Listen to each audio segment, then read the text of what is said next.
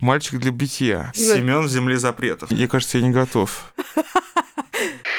Говорят, если выехать из большого города, вдали от больших дорог, от сияния софитов, туда, где ночью в поле видно звезды, встать посреди хрустящего снега и ни капли не шевелиться, то можно услышать, как дышит Машина матка.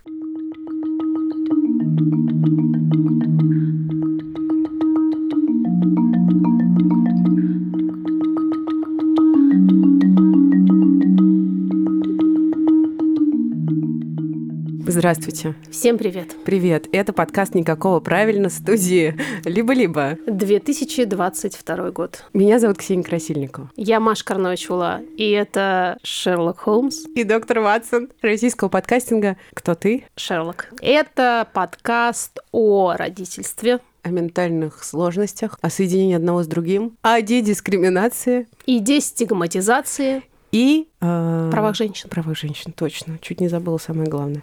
Не забывайте, пожалуйста, что нам чрезвычайно важны оценки, лайки, комментарии на тех платформах, где вы слушаете подкасты. Рассказывайте о нас своим друзьям. И подписывайтесь на наш инстаграм no.правил.no. Партнер этого эпизода — сервис fitstars.ru. Это такой сайт для занятия спортом. Онлайн-тренировки. Все, что мы хотели в текущей эпидемиологической обстановке. И еще погодный, что очень важно, обстановки. И вот, наконец, получили. Для меня занятие спортом — это очень важная часть заботы о себе. Мой друг Семен, герой этого эпизода, он еще мой running buddy, я не знаю, как это назвать. Мы говорим о беге и оба бег практикуем. Сабигун. Это такая китайская школа. Но в отличие от меня, Семен сейчас бегает в эти снега, морозы, чем меня безумно восхищает, а я не бегаю. Поэтому домашние тренировки, наше, если не все, то многое. И вот сервис fitstars.ru позволяет тренироваться дома. При этом ты сам выбираешь время, продолжительность и сложность тренировки. Это очень удобно, потому что если вот перед тобой час, то это гораздо сложнее начать, чем если перед тобой 20 минут, которые ты Абсолютно. выбрала А если сама. тебе еще не нужно одеваться, выходить и куда-то ехать, и вот это все, а потом ты еще и душ можешь принять у себя, то это просто кайф. И никто не будет смотреть на то, как ты пыхтишь, и для многих это важно. Короче, практически никаких не остается отговорок для того, чтобы не заняться наконец-то спортом. Для ментального здоровья физическая активность тоже очень важна. Это правда многократно исследованный способ поправить ментальное здоровье и профилактировать ухудшение ментального здоровья. Причем это работает как в краткосрочной перспективе, как только ты позанимаешься, у тебя в кровь э, впрыскиваются эндорфинчики активно, и ты начинаешь чувствовать себя как-то бодрее, чем до начала тренировки, так и в долгосрочной перспективе, потому что это тоже доказано исследованиями, регулярные занятия укрепляют достигнутый результат. Если ты вышел из того же депрессивного эпизода и будешь регулярно заниматься, а гораздо более вероятно, что ты не попадешь еще раз в депрессию. На самом деле обнадеживающая штука. Ну и вообще-то эндорфинчики, вот по моему опыту, как бы сложно ни было начать тренировку, после тренировки делают так, что ты себе благодарна. Абсолютно. Помимо программ коротких зарядок, там есть всяческая растяжка, йога, зумба и вообще все на свете. Может, пилатес, можно подобрать абсолютно подходящее а, направление именно для тебя и для твоего там нынешнего состояния. А еще там есть много информации по питанию. Сайт fitstars.ru очень классное место, где можно оформить подписку. Есть разные виды подписок, от месяца до безлимита. И, естественно, самый выгодный вариант – это безлимитная подписка. Она дает доступ ко всем программам и тренировкам навсегда. У нас есть промокод никакого, и он дает грандиозную скидку 70%. на все тарифы, не только на безлимит. И это значит, что тот самый безлимит стоит 3990 рублей. ссылка на сайт fitstars.ru и все подробности и промокод в описании эпизода. Тема, которую мы очень долго не могли сформулировать. Особенно не могли сформулировать коротко. Но поговорить об этом очень хотели. Что делать? Что делать, это вообще-то не для нас вопрос. Как быть? Тоже не для нас вопрос, потому что у нас обычно нет ответа на эти вопросы, но все-таки. Ну почему? А зачем должен быть обязательно ответ? Рассуждение. Да, какие есть варианты, если у вас, у меня, у тебя, у кого угодно еще с близкими людьми есть какой-то мировоззренческий разрыв? серьезные разногласия по важным поводам. Мы будем в основном говорить о гендерном разрыве, о том, насколько мужчины и женщины по-разному Смотрят на мир и ищут способы диалога и взаимодействия друг с другом. и развиваются в широком смысле вообще в течение всей жизни. Не только мальчики и девочки в детстве, но и вообще мужчины и женщины уже во взрослом возрасте. И, видимо, это будет с таким закосом все-таки в наше поколение, потому что это та реальность, в которой мы живем, и то, что мы вокруг себя и внутри себя наблюдаем. Да. Здравствуйте, Семен. Здравствуйте. Я Сем из о том о сём. Ага, я дед из подкаста о дискриминации. отлично. Хорошо. Как вы здесь оказались, Семен? Меня заставили. Ага, как это часто случается в студии «Либо-либо», Ксукса, в частности, просто заставляет приходить людей, лишает их всяческих э, привилегий. Прав и свобод. Да. И вот Ксукса заставила прийти. Заместителя главного редактора студии подкастов «Либо-либо» Семена Шишенина. А так официально надо было, да? У меня есть аккаунт в госуслугах.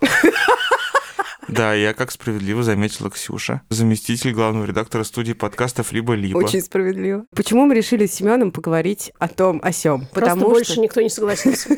и это часть наших рассуждений иногда бывает. Мы говорим в пространстве нашей дружбы. Извините. О чем мы с тобой говорим в этом контексте? О том вообще, как быть? Что нам делать с патриархатом? Как нам совмещать изменившуюся э, ценностную картину в современном обществе с э, устоями, которые поколениями вбивались в нас и в наших предков? Да, надо сказать, что Семен э, часто в рамках своего искрометного чувства юмора шутит надо мной. Мгм. Как будто бы он сексист. Да. Вот такой юмор мне вполне заходит. Хотя это типичный юмор сверху вниз, но это такой мета-юмор, потому что Семен одновременно смеется над тем, что можно так смеяться. Я права? Да, я действительно большой любитель такого типа юмора, и когда нам было по 20, мне кажется, мы все боялись вырасти в тех людей, которые начинают предложение с фразы «я не расист, но...»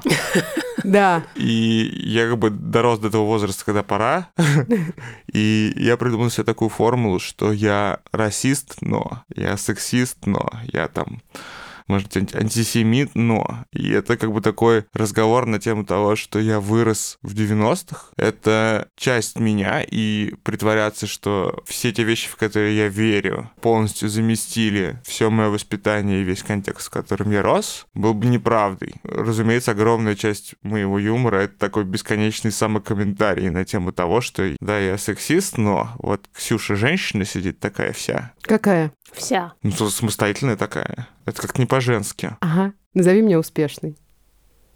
А. Это было слишком легко. Назовем ее успешной. И, мне кажется, это то, с чем сталкиваются многие мужчины. Я бы здесь притянула это к тому, что это все множество конфликтов. Порождает сложности во взаимоотношениях, потому что некоторые люди в каких-то вопросах в силу индивидуальных причин продвигаются дальше, а некоторые не продвигаются дальше. И мы говорили о том, что чаще всего те, кто продвигаются дальше, это женщины ввиду женской гендерной социализации, потому что нам велели в детстве быть угодными окружающим, что приучило нас к постоянной рефлексии и к э, мимикрии, потому что нужно сначала понять, что нужно окружающим от тебя, а потом дать это, несмотря на то, что с тобой в этот момент происходит.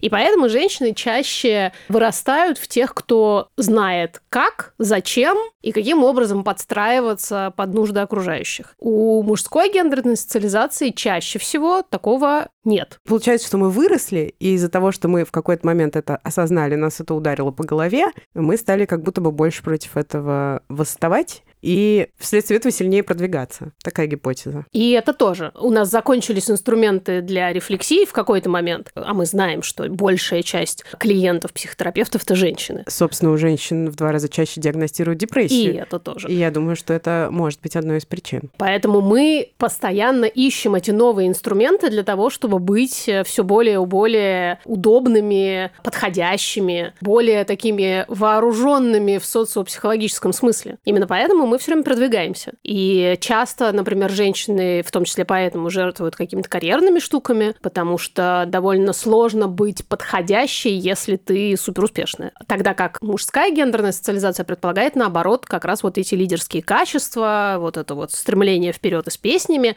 что э, неизбежно отнимает возможность э, сосредоточиться на себе, своем ментальном здоровье, на отношениях, на семье и так далее, и так далее. Если ты все время вперед и с песнями синими с флагом и на броневичке. Мне нравится, как ты эмпатична к мужчинам. Я вообще эмпатичный человек. Ну что ж, мы это разделяем. Мужская гендерная социализация в значительной степени направлена на самого мужчину. Это имеет в качестве своего последствия то, что мужчины там не разговаривают о своих эмоциях, мужчины благодаря этому в результате, кстати, очень часто много раз более инфантильными, чем женщины, просто потому что не имеют опыта рефлексии нормального. Но еще нужно, наверное, осознавать, что в рамках патриархата мужчина живет в огромном страхе Угу. физического насилия, какого-то несоответствия стандартам и так далее и тому подобное. Классический аргумент американского расиста состоит в том, что чернокожие сов- совершают 90 там сколько-то процентов убийств в стране, а то, что 98 процентов из этих убийств это убийства других чернокожих, его совершенно не интересует. Получается таким образом, что вот эта вот высокая проблема насилия это проблема мужчин, в том смысле, что они от нее страдают очень сильно, потому что, ну, есть целые общества, в которых мужчине предписывается страдать, предписывается драться, предписывается умирать и убивать. Ну, то есть Да.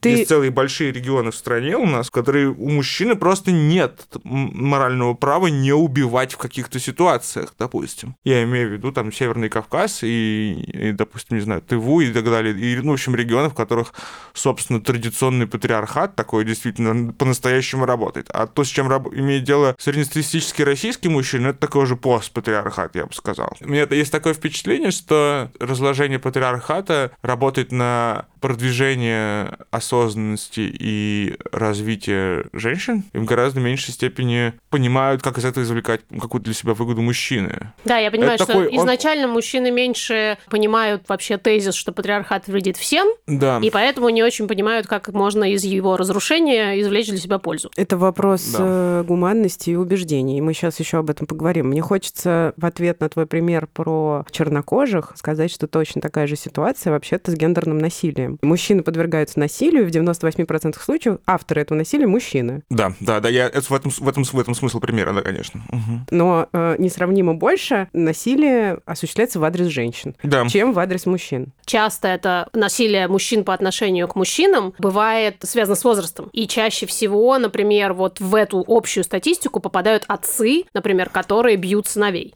Ну да, ну, Или мгм. там некая условная дедовщина, какие-то старшие мужчины, которые всячески там издеваются над младшими, над там, подростками, над молодыми мужчинами. И тогда угол зрения здесь немножечко меняется сразу в этой статистике. Если говорить только о том сегменте, который касается непосредственно убийств, то у мужчины больше всего убивают мужчин. Ну, Да-да-да. как бы я знаю, что 90 больше там процентов насилия, которые испытывают женщины от мужчин, но большая часть убитых мужчин, они убиты мужчинами. Да, понятно, Вот, о чем ты это- говоришь. это- Да, э, все эти рассуждения 呼，Все эти рассуждения подводят нас к тому, почему Договориться сложно. да, почему традиционные гетеросексуальные пары, да, в которых стоят мужчина и женщина, часто действительно оказываются вдруг в очень разных местах. Идеологически. Да, идеологически. Мы часто, не рефлексируя эти причины, начинаем искать их там, где их на самом деле нет. Ну, из серии «он со мной не разговаривает о чувствах, потому что он меня не любит». Или вот у нас в начале отношений была там химия, любовь, тра-та-та, начались проблемы, и тут выяснилось, что мы не можем договориться по базовым вопросам, и это все потому, что мы друг другу не подходим. Это может быть все так, а может быть дело не в том, что вы друг другу не подходите, дело в том, что мы, в принципе, очень по-разному выросли. И еще, мне кажется, здесь может быть такой фактор, что не очень-то принято разговаривать. Даже не столько об эмоциональной стороне жизни, о том, кто что чувствует и на самом деле думает, а вообще разговаривать как-то искренне и глубоко. Мгм. Есть масса табуированных тем, к некоторым просто сложно подступиться, Мгм. знаю по себе. А еще, мне кажется, появилась сейчас такая новая вводная. Разделять феминистские взгляды стало некоторой нормой, каким-то таким хорошим тоном, и чаще всего именно женщины первыми примыкают к этому дискурсу, а мужчины зачастую остаются за бортом. Мне кажется, это заканчивается часто тем, что не хватает общего языка просто Мгм. для разговора. Мы, например, здесь, даже в этом подкасте, используем часто слова, которые не находятся в обиходе у большинства пар. И это, казалось бы, деталь, но на самом деле она очень важна, потому что говорить на одном языке, использовать одни и те же понятия, одинаково там относиться к этим понятиям, это очень важно для вот этого контакта в паре.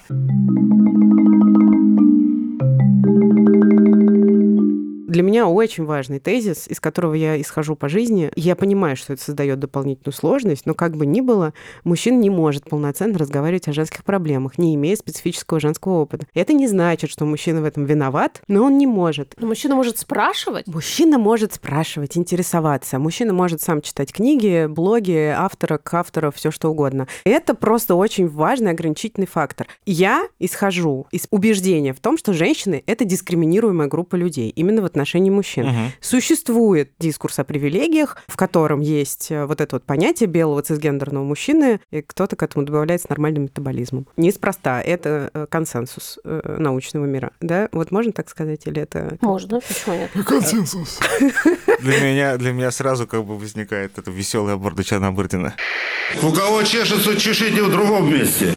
По умолчанию э, мужчина носитель большего количества привилегий. Понятно, что существуют индивидуальные ситуации разнообразнейшие. И как мы с тобой оговариваемся всегда, что мы не можем полноценно рассуждать о сложном опыте других людей, если у нас аналогичного не было, так, по идее, по-хорошему и здесь. Но я думаю, что для меня всегда преимущество имеют индивидуальные особенности опыта человека, а не его принадлежность к какой-либо дискриминируемой группе. Когда мы с Кириллом начинали наши отношения, то есть как бы устанавливали некие там правила и границы, как мы будем с ним э, жить, мы много как раз спрашивали друг друга и рассказывали друг другу о том, как устроены мы. У меня в голове никогда не было противопоставления наших гендеров. Я скорее искала точки соприкосновения. Например, у нас много общих сложностей, связанных с там, нашим детством, с тем, как нас растили. У Кирилла, как у мужчины, есть свои какие-то особенности. Он рассказывал мне про них. Я о них ничего не знала. Я рассказывала про какие-то свои, о которых он ничего не знал. И мне кажется, то, что мы изначально не противопоставляли наши опыты как более сложные и менее сложные, а просто рассказывали друг другу, но это было само по себе ценностью, говорить друг с другом и рассказывать, как устроены наши опыты в жизни, это сделало нас в первую очередь друзьями и командой, а не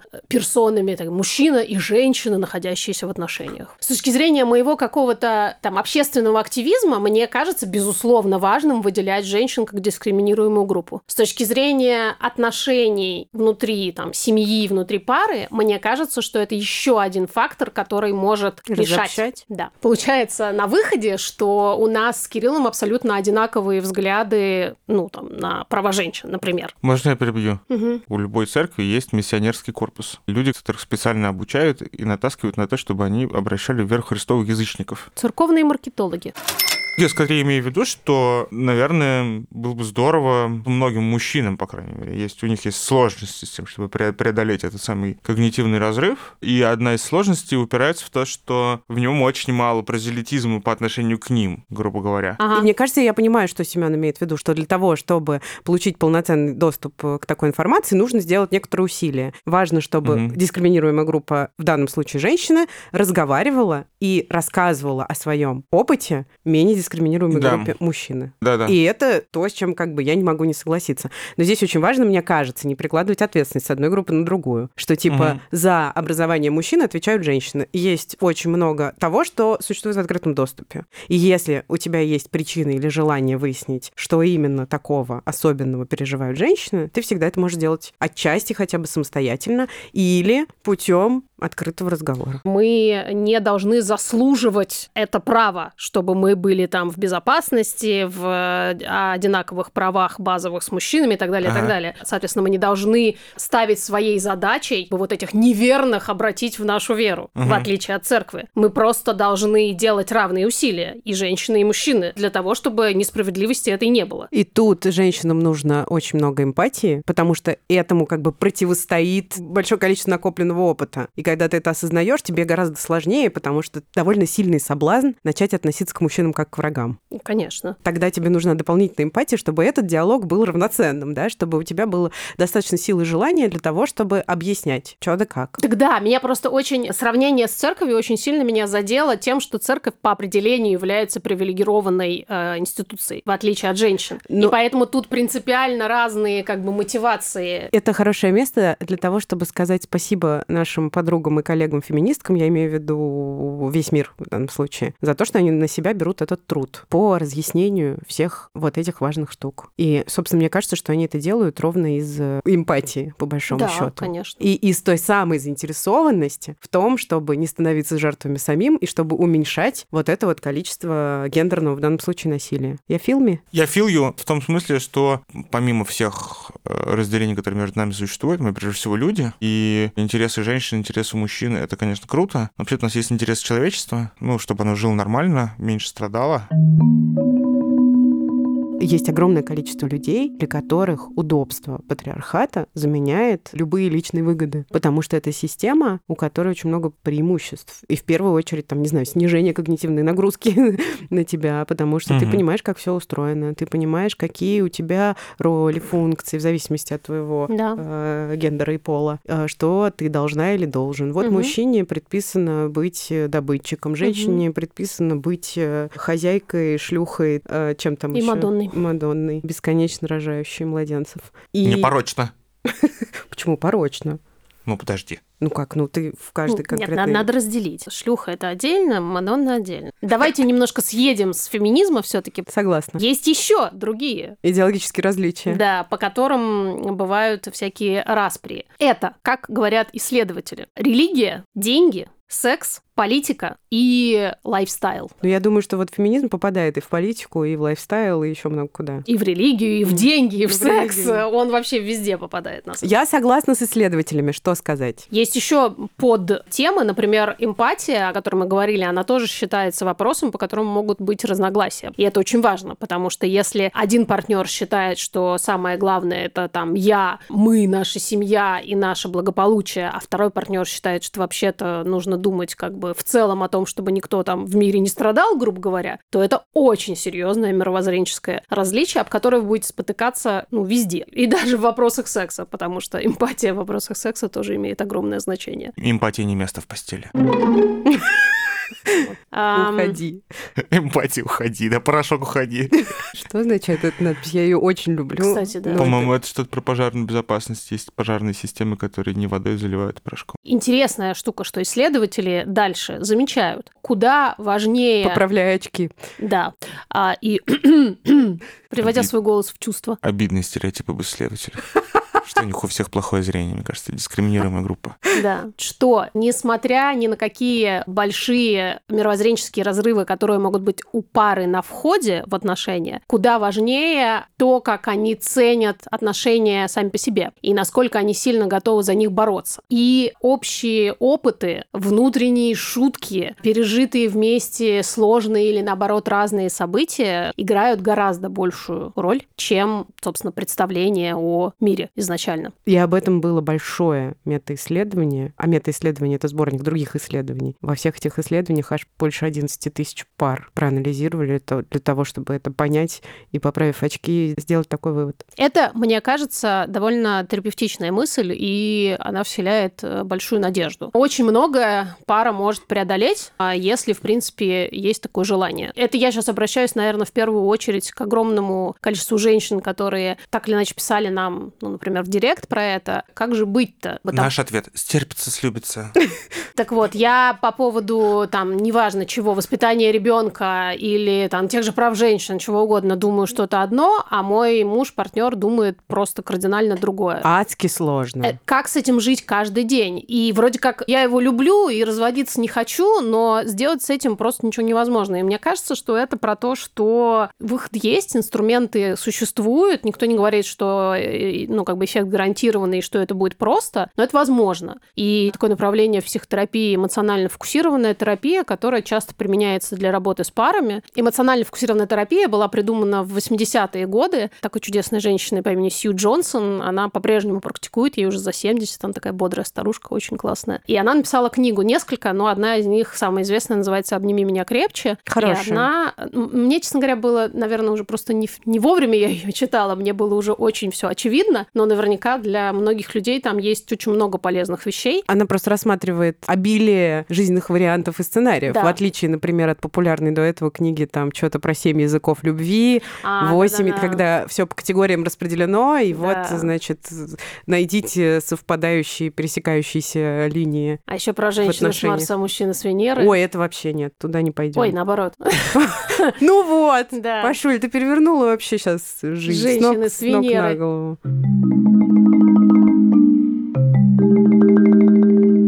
Нам писали много вопросов в контексте воспитания. Мгм. Ну, как мы с тобой говорили, до этого мужчины в принципе существуют в парадигме насилия. Это условное в кавычках воспитание. Особенно если речь о сыновьях, тоже считают частью вот этого, ну, вот этой сильной мужской руки. Типа ребенку нужен отец, Да, особенно да. сыну, э, Да. особенно мальчику. Да, нужен отец. Вот Мгм. эта вот жесткая, значит, мужская рука, да, должна быть обязательно применена к мальчику, да. Ну, к девочке тоже, но к девочке в смысле того, чтобы блюсти ее честь. Целомудрие. Целомудрие, да, а к мальчику вообще просто, чтобы он мужиком вырос. По понятным причинам э, женщины, матери очень часто не разделяют эти идеи и не знают, как себя вести в смысле, например, применения физического насилия, потому что вот нам не раз писали такие какие-то штуки, что, мол, для моего мужа совершенно нет никакой проблемы в том, чтобы шлепнуть ребенка, а для меня это категорически недопустимо. В России существует определенный очень странный культ отца у мужчин. Такой, я бы сказал, инфантильный, в том смысле, что абсолютно взрослые мужики считают, что их такие же мужики, как они, отцы, значит, знают, зачем надо жить, кого надо любить,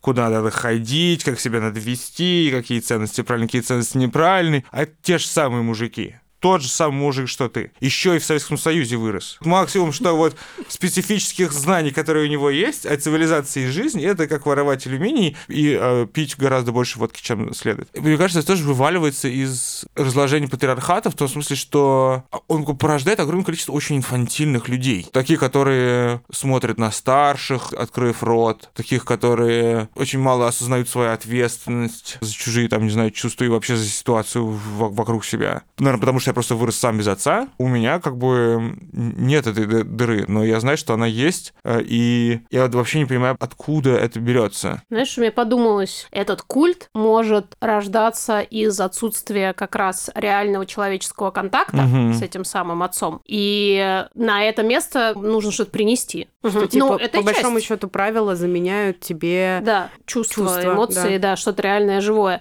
И действительно, как бы, если ты всегда смотрел на отца снизу вверх и хотел вообще-то видеть любовь по отношению к себе, но никогда ее не видел, Мгм. ну, ты на это место поставишь культ. Это нормально. Еще, мне кажется, это поддерживается и к вопросу об инфантильности. Тем, что батя — это такое у нас в нашей культуре тотемное животное такое. Да, да, да, да, да, да. То есть вот он вернулся домой с э, завода, сел на диван и не трогайте, папка Мгм. отдыхает. И тут, мне кажется, у мальчиков, которые растут в этой парадигме, иногда бывает такая штука, как мне кажется, бывает у некоторых учителей начальных классов, которые явно идут в эту профессию для того, чтобы вернуть все то унижение, которое им досталось, когда они были маленькими. Или воспроизвести. И, соответственно, мальчики здесь часто, собственно, ждут, когда же они вырастут в батю, для того, чтобы перестать присмыкаться и начать получать вот эти какие-то невероятные, неограниченные привилегии, когда ты, в общем-то, ни за что не отвечаешь, кроме Да. того, чтобы,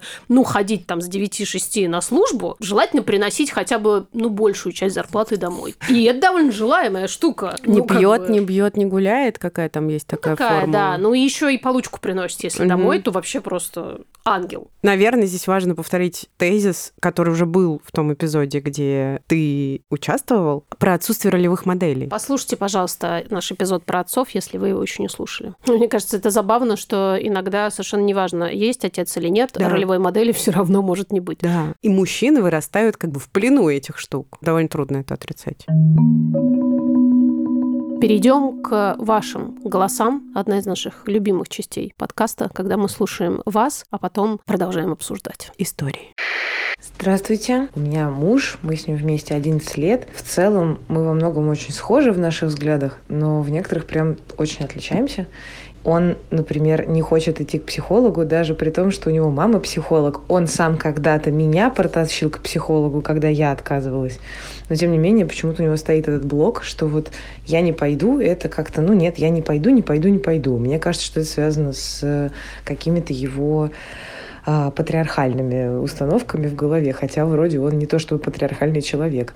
Но насчет каких-то изменений, я вижу эти изменения, которые произошли за это время, и мне кажется, это потому что базово, если человек добрый, то в любом случае можно будет до него донести свою точку зрения, если она тоже добрая. Я очень согласна с Ариной. Я знаю, что это не самое популярное мнение, и его очень сложно объяснить. Очень но... сложно объяснить. Но реально. у меня есть вот это внутреннее ощущение. Я тоже оперирую этой категорией очень часто. Я делю людей как бы на хороших людей и плохих людей вне зависимости от гендера. Добрых и недобрых. Когда... Говоря, тоже. Э, когда мы на начали встречаться с Кириллом, я сразу поняла, что это очень добрый человек. Ну, то, что как бы в моей системе ценностей называется хорошим человеком. И дальше уже могут быть разные сложности, расхождения, что угодно. Mm. Мы можем делать друг другу больно, несмотря на то, какие мы все добрые и классные. Но вот эта доброта для меня значит невероятно много. И второе, конечно, по мужчиной терапия, это могло бы быть, мне кажется, темой отдельного подкаста, потому что это действительно огромная проблема, особенно в России. Я еще тут хотела заметить, что очень часто вот такие убеждения вообще не связаны с э, интеллектуальной глубиной, способностью к рефлексии. И у меня есть много поразительных историй на этот счет. Там, например, отношения с моим папой, который человек бесконечно совершенно ума и эрудиции, но... Обладает большим количеством ограничивающих установок. И заканчивая моей недавней историей с э, знаменитым журналистом Валерием Панюшкиным. Так случилось, что мы встретились с Валерием Панюшкиным на одном публичном мероприятии. Он пришел на мой паблик-ток про послеродовую депрессию. И в конце конце задал вопрос, как мне быть, если я не верю в вашу послеродовую депрессию, несмотря на то, что моя мама психиатр, ну вот не верю я. А надо сказать важный дисклеймер, что я полтора часа разговаривала а, об ученых, исследованиях а, Всемирной организации здравоохранения, разнообразных цифр. А он, да, светил объективности в журналистике и а, социальной журналистике в том числе. Да, высокоинтеллектуальный человек, э, и, да, да, отец и, и так далее, и так далее. Отец что-то там пятерых, что ли, детей. Да. И если кому-то интересно, я ответила ему, что в конечном итоге все упирается а, исключительно в вашу способность и желание поверить близкому человеку, что ему плохо. Абсолютно. Если вы не верите ученым. Да. Да, что тоже не могу понять. Я не могу. Вот это у меня не умещается в голове. Как так можно? Это очень любопытная просто зарисовка из жизни. Мне кажется, это очень важный поинт. Я прям восхищаюсь тобой, что ты нашлась, что ответить. Мне кажется, я бы... Я сначала потерялась. Да, мне потребовалось мне кажется, время. Не нашлась, потому что вообще-то это ценнейшая, просто важнейшая мысль, мне кажется, forever and ever, потому что совершенно не важно, что там по большому счету говорят ученые. Если твой близкий человек говорит, что ему плохо, а ты начинаешь ставить это под сомнение, никакие исследования тебе не помогут. И это тоже похоже про доброту. И про эмпатию. Да. да абсолютно. Есть общая особенность мужской гендерной социализации в России, что мужчины предпочитают многие максимально конкретную задачу. Я mm-hmm. имею в виду, что идти к психологу, чтобы разобраться, что со мной не так, это вопрос, до которого может дозреть абсолютно не каждый мужчина. А если у мужчины есть какая-то более конкретная задача, mm-hmm. допустим, разобраться со своей зависимостью, то ему гораздо проще. Это я, по крайней мере, говорю на своем на да, своем да, опыте, потому да. что у меня были попытки терапии, которые я просто сам обрывал, потому что мне казалось, что а, а зачем? Я не, не понимаю, зачем. Да, и да. это такая вот а, ориентированность на какую-то конкретную задачу, конкретный результат, это тоже особенность, мне кажется. Ну, потому что культурная. просто поговорить о своих чувствах, это как раз противоречит э, той самой мужской гендерной социализации. За... Да, зачем? Да, и деньги заплатить, да. Мне кажется, еще здесь есть некоторое недопонимание вообще, что происходит в терапии, потому что очень часто я, я например, слышала это от Кирилла и слышала это от других людей тоже, которые выступают как бы против терапии изначально, что зачем мне туда идти, я и так все знаю, что мне там скажет этот психолог. Вот такой вот как бы контраргумент. И это целиком и полностью про непонимание, что на самом деле происходит mm-hmm. в терапии, что ты не, не приходишь к гуру, который тебе сейчас будет рассказывать, как тебе жить, ну, в идеале, хотя такое, к сожалению, случается, но в идеале это не должно так происходить. И, опять же, женщины об этом знают чуть больше, просто потому что больше ищут этой информации. А мужчины не ищут, поэтому меньше знают, что в терапии на самом деле происходит. Всем привет, меня зовут Саша. Мы с моим мужем в отношениях уже 14 лет, из которых 6 мы женаты. И, и только сейчас, после рождения второго ребенка, стали возникать у нас в отношениях такие моменты, которые я по-другому, как мировоззренческой пропастью, назвать просто не могу. Например, все, что касается возможности применения насилия да, в отношении ребенка. Для него считается абсолютной нормой просто хлопнуть по попе, чтобы ребенок что-то там понял. Да, я не называю себя идеальной матерью, у меня тоже есть там свои проблемы, но я хотя бы понимаю, что это плохо, что так нельзя и что нужно над этим работать. В его картине мира это абсолютная норма, он приводит примеры своего детства и считает, что таким образом он а, чувствовал какую-то грань, да, которую он не может перейти. И лишь недавно у нас был эпизод, когда мне удалось достучаться до его эмоциональной составляющей и понять, что он просто не знает, как по-другому взаимодействовать с ребенком, он не знает, как до нее донести что-то. А до этого он прикрывался вот именно своим детским опытом и тем, что для него это норма. Здесь очень просится мой любимый мем. Вот, мол, люди говорят, что с нами так поступали, и ничего, мы выросли нормальными. И мне хочется закричать чаечкой, кто? Кто вам сказал, что вы выросли нормальными?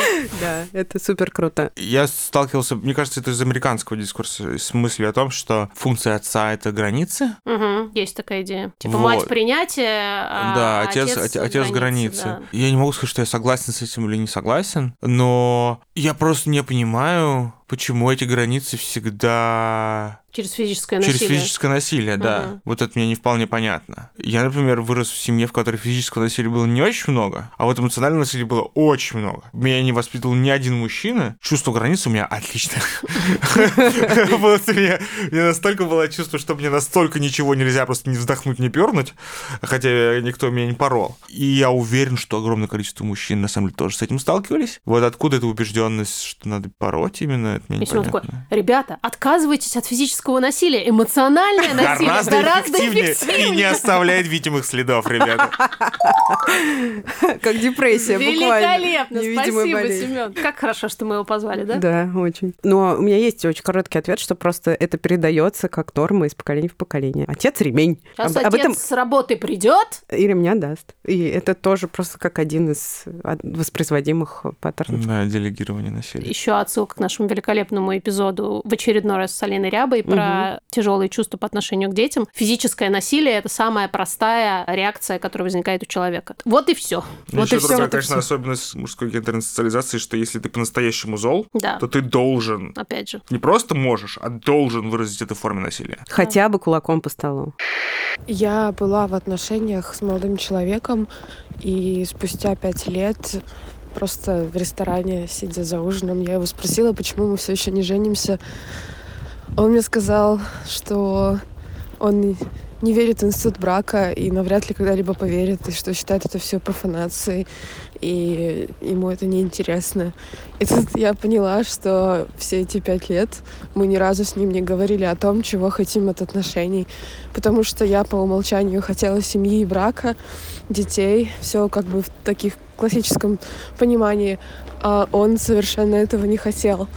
И нам пришлось расстаться, но я просто поняла, что во всех следующих отношениях я буду как-то заранее обсуждать с партнером, что я бы хотела, чтобы эти отношения привели к семье, либо какие-либо отношения привели к семье, что я нацелена на семью ситуация реально странная. Мы очень сочувствуем. Очень, на самом деле. Я, кстати, еще думаю, что эти пять лет вообще-то совершенно не обязательно можно считать потерянными, потому что в отношениях, по каким бы причинам они не заканчивались, даже если это тяжелые отношения, э, я согласна с идеей о том, что какая-то ценность и какое-то удовольствие в них точно были. Это как смотреть на горящий дом и не говорить, что дом горит. Типа, а типа такой, мы никогда не обсуждали, что дом горит.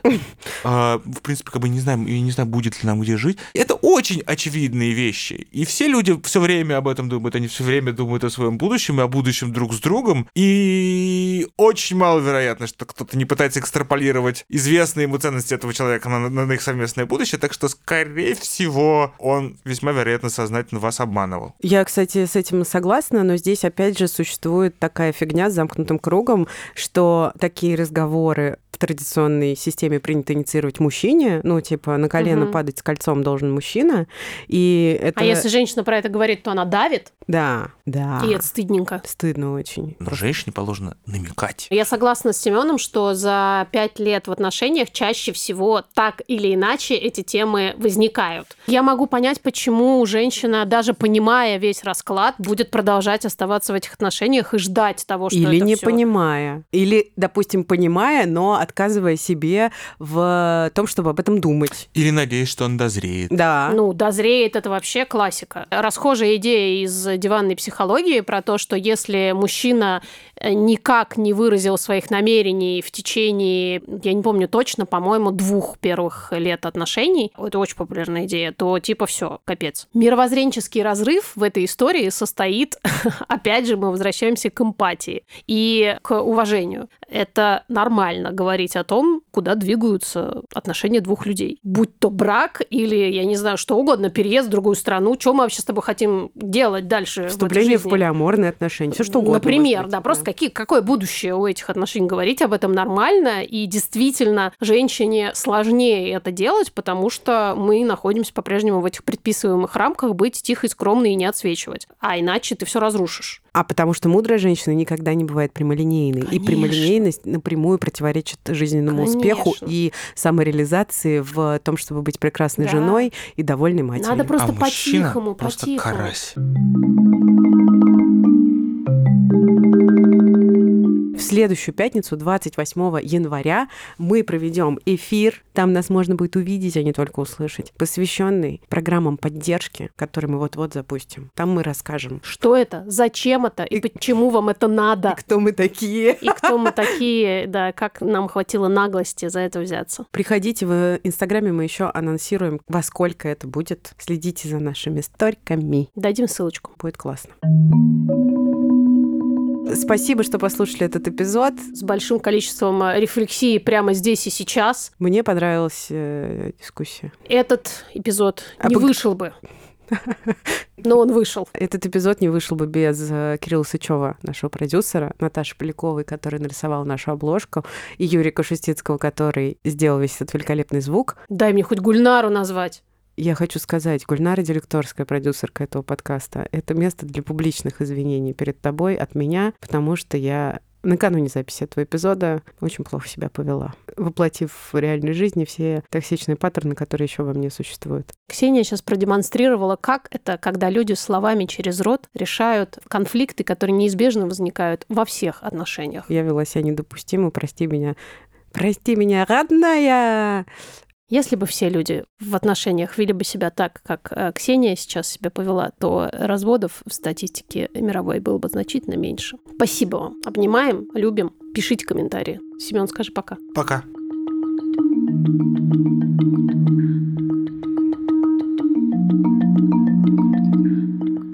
Я как житель Москвы, часто я слышу, как из замкада раз- раздаются стенания, Угу. и я прошу, пожалуйста, потише Кого просишь-то? вас. You people! Нас, You замкадышей. Да-да-да, пожалуйста, потише, нам до сих пор слышно. Пошли колонизаторские разговоры. Москвоцентричные. Вот тебе и мировоззренческий разрыв. Кстати. Дискриминация вот как она есть, в полный рост. Дискриминация замкадышей. Ну, Должен сказать, что я довольно долго жил в Бутово настолько южном, что, вероятно, оно было дальше, чем твоя чудовищная жизнь в твоем личном особняке. Женщина с двумя фамилиями. Фамилия одна. Хотел сказать, женщины две. Но нет, женщина тоже одна.